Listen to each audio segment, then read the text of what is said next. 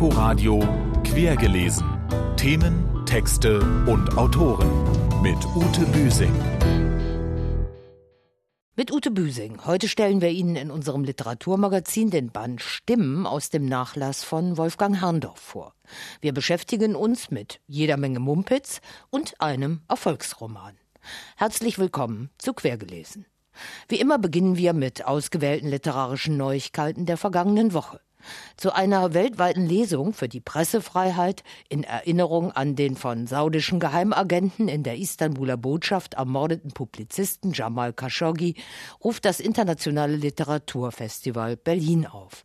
Sie soll am 10. Dezember stattfinden, dem Tag der Verkündung der Allgemeinen Erklärung der Menschenrechte. Khashoggi hatte zuletzt im US-Exil für die Washington Post geschrieben. Der brutale Auftragsmord an ihm und dessen unerhörte Vertuschung reiht sich ein in eine Vielzahl von unaufgeklärten Verbrechen an Journalisten in Mexiko, Bulgarien, Malta und der Slowakei. Unterzeichnet haben den Aufruf unter anderem die Schriftsteller Margot Atwood, Hans-Christoph Buch, Mario Vargas Llosa und Roberto Saviano. In den Streit um die geschasste Rowold-Verlegerin Barbara Laukwitz und die Kontaktverbote zu Autoren ist Ruhe eingekehrt. Sie und die Holzbrink-Gruppe, zu der Rowold gehört, einigten sich Ende der vergangenen Woche einvernehmlich. Ab März 2019 arbeitet Barbara Laukwitz nun als Verlagsdirektorin bei Ullstein, wo sie bereits Anfang der Nullerjahre als Lektorin tätig war. Sie soll dort Programme weiterentwickeln. Ihr Nachfolger bei Rowold, Tausendsasser Florian Illies, tritt ebenfalls im kommenden Jahr an.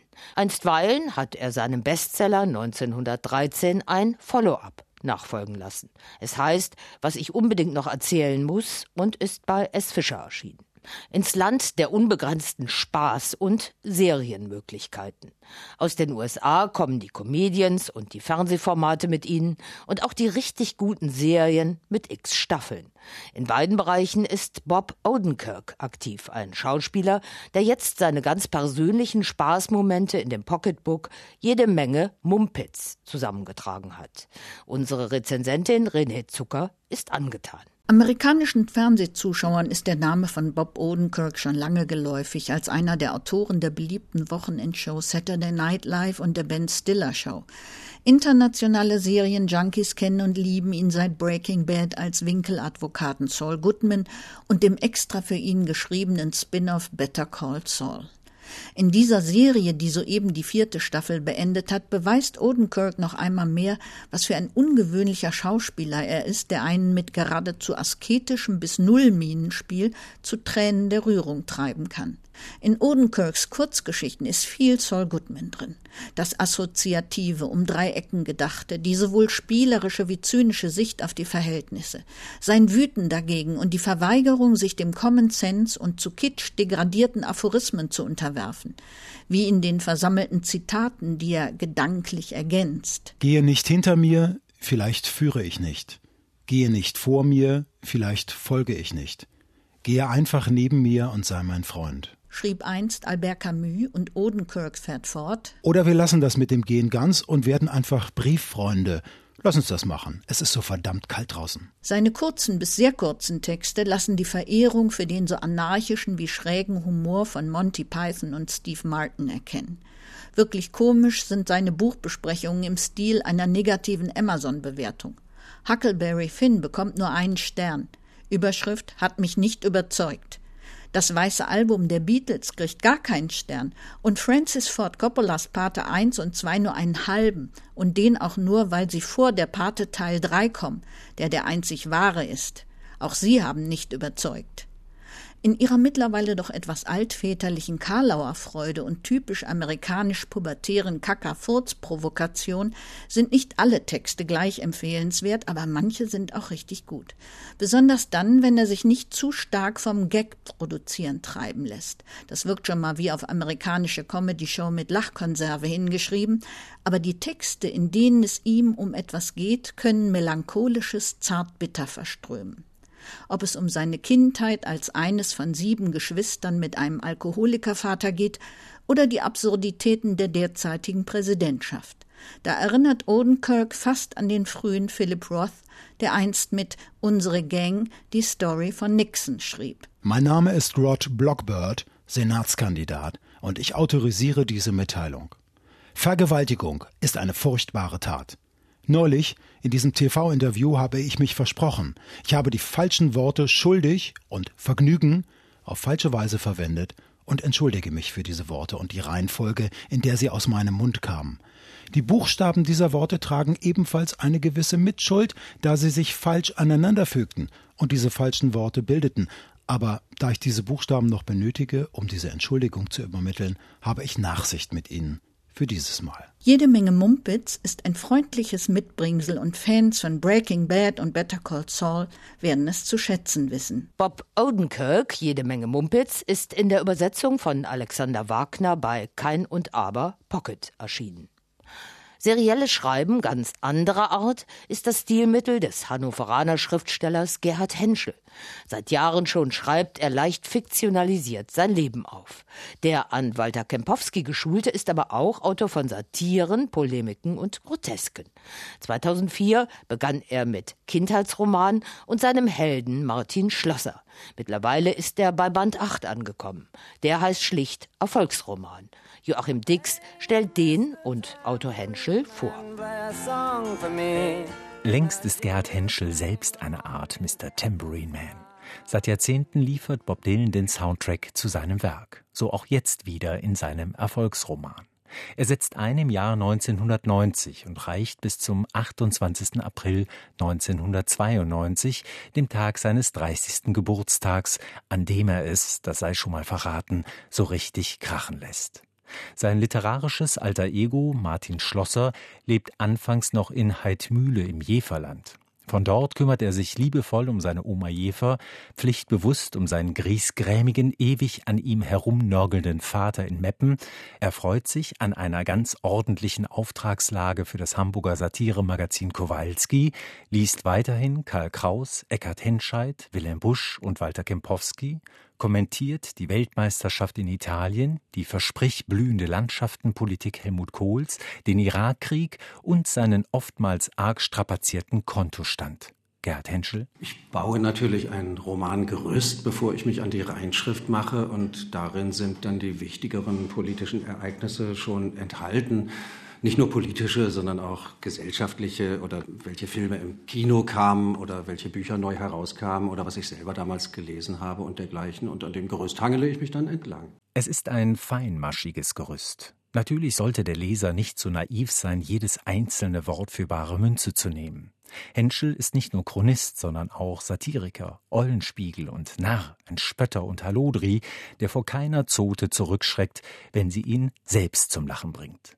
Erfolgsroman heißt dieser achte Teil der Martin Schlosser Chronik nicht nur, weil aus den roten Kontozahlen immer öfter schwarze werden, sondern auch, weil sich im sozialen Netz des Protagonisten immer mehr Menschen verfangen, die ihm literarisch und künstlerisch wichtig sind. Wiglaf Droste, Max Gold, Eugen Egner, Michael Rutschki und Klaus Bittermann. Im Erfolgsroman wird Schlosser auch zu einem grandiosen Don Juan und Schwerenöter. Seine Verführungskunst ist sprachlicher Natur. Einem kleinen, für Kowalski verfassten Preisausschreiben gab ich den Titel Nomen est Omen. Was haben der Sänger Peter Schreier, der Fußballspieler Uwe Bein, der Zuhälter Otto Schwanz, der Philosoph Helmut F. Spinner und der Journalist Joscha Schmierer gemeinsam? Die Antwort kam prompt aus Süddeutschland. Natürlich habe ich keinen blassen Schimmer, was die fünf alten Stiefel gemeinsam haben sollen, oder sehe ich so aus. Aber einem Mann, der so prachtvolle Worte wie Saddam Hustensaft in die Welt setzt, gehört trotzdem mein ganzes Herz. Auf ewig. Katrin, 20 Jahre. Katrin heißt Passig mit Nachnamen. Und es ist die Katrin Passig, die später den Ingeborg-Bachmann-Preis gewinnen und mit Gerhard Henschel Bob Dylan Texte übersetzen wird. Aber das konnten sie damals noch nicht wissen. Jedenfalls entspinnt sich aus diesem Briefwechsel eine hinreißende Liebesgeschichte. Es ist der besondere Reiz der Schlosser Chronik, dass der Autor niemals die Zeitebenen vermischt. So ist jeder einzelne Band eine Zeitmaschine, durch die wir Leser neben all dem Lesevergnügen auch in eigene Erinnerungen katapultiert werden. Erfolgsroman ist bei Hoffmann und Kampe erschienen. Am 8. November um 20 Uhr stellt Gerhard Henschel ihn im Berliner Literaturforum im Brechthaus vor. Weitere Erfolgsromane wie Chick oder Sand hätte er sicher noch geschrieben, wäre er nicht mit 48 vor fünf Jahren zu früh verstorben. Der Berliner Wolfgang Herrndorf. Jetzt ist bei Rowold Berlin ein letzter aus dem Nachlass zusammengestellter Band mit Kurzgeschichten, sehr frühen Gedichten und Überlegungen zur Schriftstellerei erschienen. Er heißt so, wie Herrndorf sich vor seinem großen Durchbruch bei seinen zahlreichen Auftritten im Internetforum Wir höflichen Paparazzi unter anderem mit mit Pseudonym nannte, nämlich Stimmen. Der Untertitel Texte, die bleiben sollten, spricht für sich. Denn tatsächlich sind vor allem die hier aufgenommenen Kurzgeschichten neuerlicher Beweis für Herrndorfs lakonisch-sentimentale Formulierkunst, seine nüchtern ironische und manchmal eben doch fantastische Betrachtungsweise der Welt. Hier kommt Stimmen, Orientierungsfahrweltmeister aus Berlin. Hallo, hallo, hallo, hallo, hallo, hallo. Hier kommt Stimmen. Man glaubt es kaum, aber Millionen Menschen an den Fernsehschirmen fiebern einer Entscheidung entgegen. 52 Sender aus 36 Ländern. Live auf Eurosport. Berlin-Polen, die traditionell letzte und alles entscheidende Etappe der Weltmeisterschaft im Orientierungsfahren. Ich rufe Gerhard Delling.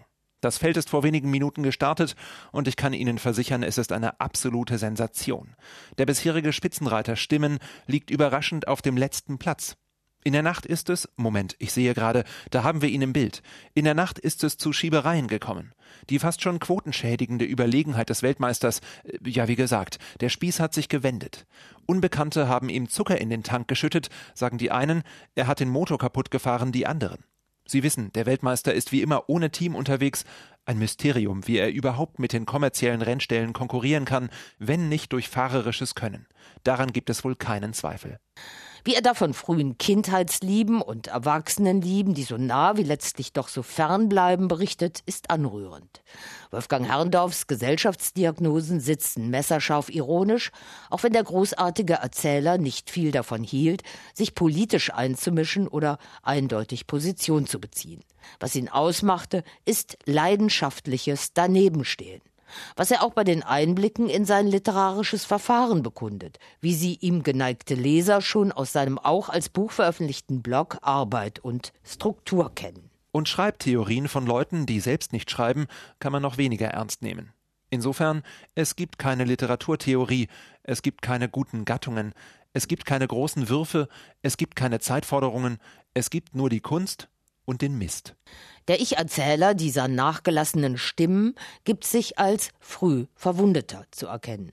Schon vor seiner Hirntumorerkrankung plagten ihn depressive Schübe, wobei die leicht angeschossenen Ausflüge in die Stadt und die Roadtrips ins Umland, von denen er hier erzählt, nicht unbedingt ihm selbst zugeordnet werden müssen. Verdichtung zur Autofiktion ist, was Herrndorf kann. Falls sich jemals etwas anderes als reine Fiktion schreiben sollte, Erschießen Sie mich bitte. Die Herausgeber des Bandes, Markus Gärtner und Cornelius Reiber, versichern in einem Nachwort, nur Texte versammelt zu haben, die Herrndorfs Nachweltbewusstsein dafür geeignet hielt.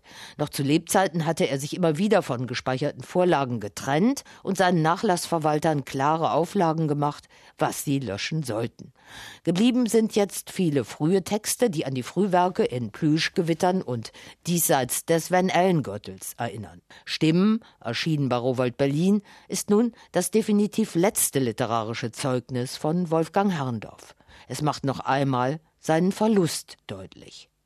Veranstaltungshinweise. In der Berliner Akademie der Künste am Hanseatenweg wird am 31. Oktober um 19 Uhr der Konrad-Wolf-Preis 2018 an die Zeitschrift Lettre International vergeben. Gewürdigt wird die intellektuelle Arbeit der seit 1988 von Frank Berberich vierteljährlich im Eigenverlag in Berlin herausgegebenen diskursiven Kulturzeitschrift. Auch er hat das große Ganze im Blick. Der Londoner Soziologe und Historiker Richard Sennett. In seinem bei Hansa Berlin erschienenen klugen Band Die offene Stadt, eine Ethik des Bauens und Bewohnens, setzt er sich mit den Bedingungen friedlicher Koexistenz im multikulturellen und multireligiösen sozialen Raum der Zukunft auseinander. Am 8. November wird das Buch um 19 Uhr im Berliner Haus der Kulturen der Welt vorgestellt fehlt uns noch der letzte Satz eines neuen Romans.